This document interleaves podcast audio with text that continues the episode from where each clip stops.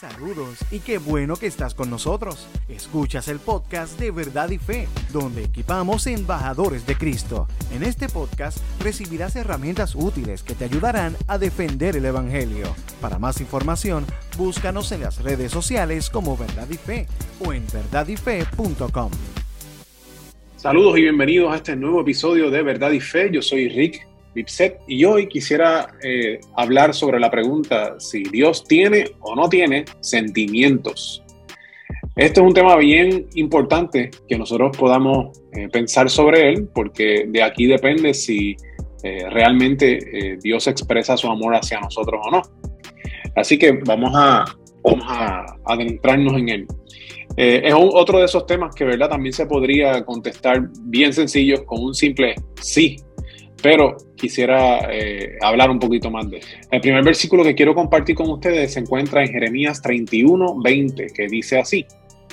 Pero yo les he dicho, ustedes son mi pueblo preferido y los quiero más que a nadie. Es verdad que los reprendo, pero siempre pienso en ustedes. Los amo de todo corazón, les tengo un gran cariño.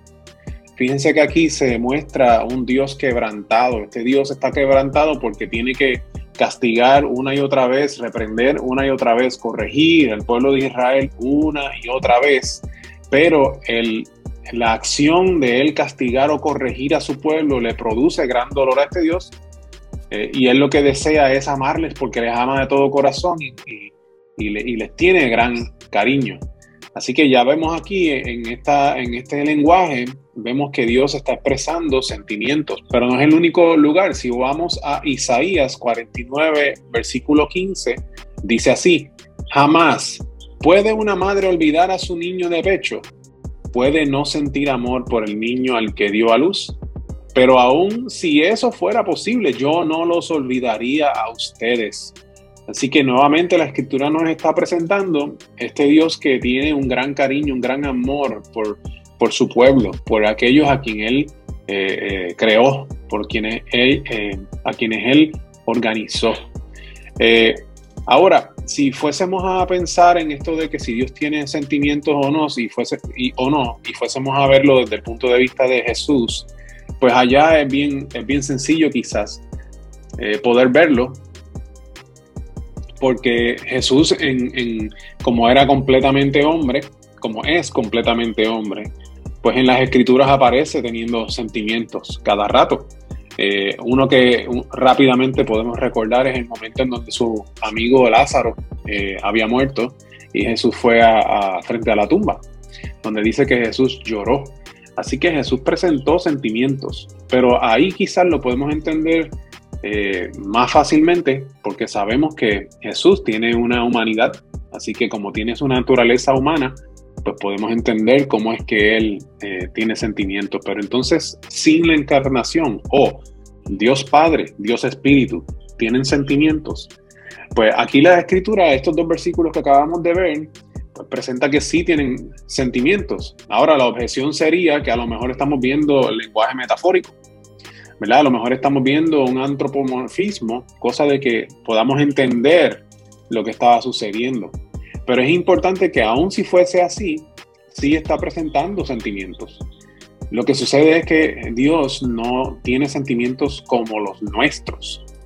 Si nosotros nos analizamos nosotros mismos, sabemos que cuando, cuando nosotros tenemos sentimientos, usualmente se nos salen de las manos y eh, se causan problemas incluso pues nos dejamos llevar por ellos, cosa de que cuando nos da coraje, nos da coraje y, es como si fuese una explosión eh, y cosa de que toca a todo el mundo, ¿verdad? Igual cuando, cuando sentimos atracción o, amor pasional por alguien, esa pasión puede salirse eh, de, su cauce y, ser desenfrenada. Eh, ahora, en el caso de Dios, pues no es así. en el caso de Dios, las emociones que Él tiene no son como las nuestras. Son emociones que están muy ligadas a su santidad, a su justicia, a su perfección, a su amor perfecto, cosas de que tienen orden. Eh, hay un teólogo que se llamó eh, H. Wheeler Robinson. H. Wheeler Robinson dijo que, lo siguiente, y cito, ¿qué significado puede haber en un amor que no le resulta costoso al que ama?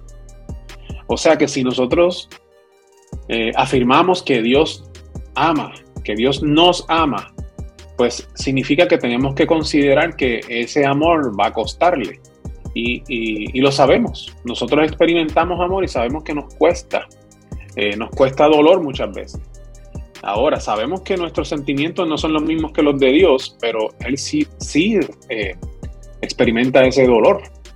Eh, similarmente, hay, hay otro teólogo, se llamó o se llama Jürgen Moltmann, y Jürgen Moltmann dice lo siguiente, y cito, si Dios fuera incapaz de sufrir, entonces también sería incapaz de amar, mientras que el que es capaz de amar es asimismo capaz de sufrir, porque también se abre al sufrimiento que implica el amor. Y finalmente, otra cita de otro, eh, otro teólogo, en este caso un teólogo japonés, se llama Kaso Kitamori, dice lo siguiente, el dolor de Dios refleja su voluntad de amar al objeto de su ira. O sea que cuando, cuando Dios sufre, cuando Dios eh, siente estas emociones, es porque eh, su ira justa lo que, lo que eh, va a hacer es destruir el pecado. Pero a la misma vez, aquellos quienes están pecando, Él tiene un profundo amor hacia ellos. Así que eh, hay un choque entre la ira que proviene de la santidad eh, que fue violentada de Dios, ¿verdad? La santidad. La ira choca con el amor de Dios y ahí eh, surge el dolor que, Dios, que Dios experimenta. Como decía, como decía Martín Lutero, es Dios luchando contra Dios. Así que en ese sentido, cuando nosotros vemos en la escritura que Dios eh, tiene sentimientos, necesitamos entender que eh, eh, realmente está sintiéndolos, no es solamente una metáfora. En el pasado hablamos sobre cuando Dios dice que, que, se arrepiente de algo, ¿verdad? Y hablábamos de la inmutabilidad de Dios. Y, y es interesante porque Dios sigue siendo inmutable, Dios no cambia. Pero cuando la Biblia sí utiliza, ¿verdad? Sí utiliza el lenguaje antropomórfico y el lenguaje metafórico, sí la utiliza. Y tenemos que entenderlo. Pero cuando eh, vemos que Dios está experimentando sentimientos, aun si fuese lenguaje metafórico, tenemos que entender que hay algo ocurriendo en el, en el corazón de Dios, hay algo que se está moviendo. Eh, y es que Él se expuso, ¿verdad? Dios se expuso a amar y al exponerse a amar, pues también se está exponiendo a sufrir, a sentir.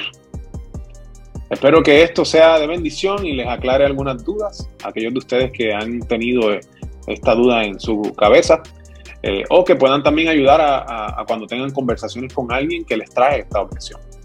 Mi nombre es Rick Lipset. Recuerda que puedes conseguir nuestro ministerio de apologética en verdadyfe.com. Puedes enviarnos tus preguntas a preguntas@verdadyfe.com. Estamos en las redes sociales, estamos en YouTube. Puedes darle subscribe ahí en la campanita para que recibas todos nuestros videos cuando los lanzamos.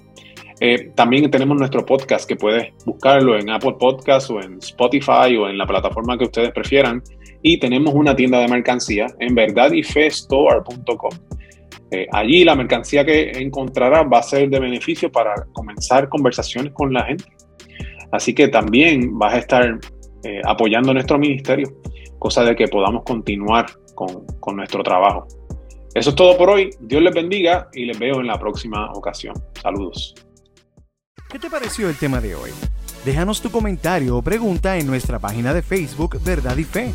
Oramos para que este podcast sirva para darte herramientas útiles que te ayudarán a defender el Evangelio. Para más información, búscanos en las redes sociales como Verdad y Fe o en verdadyfe.com. Gracias por estar con nosotros.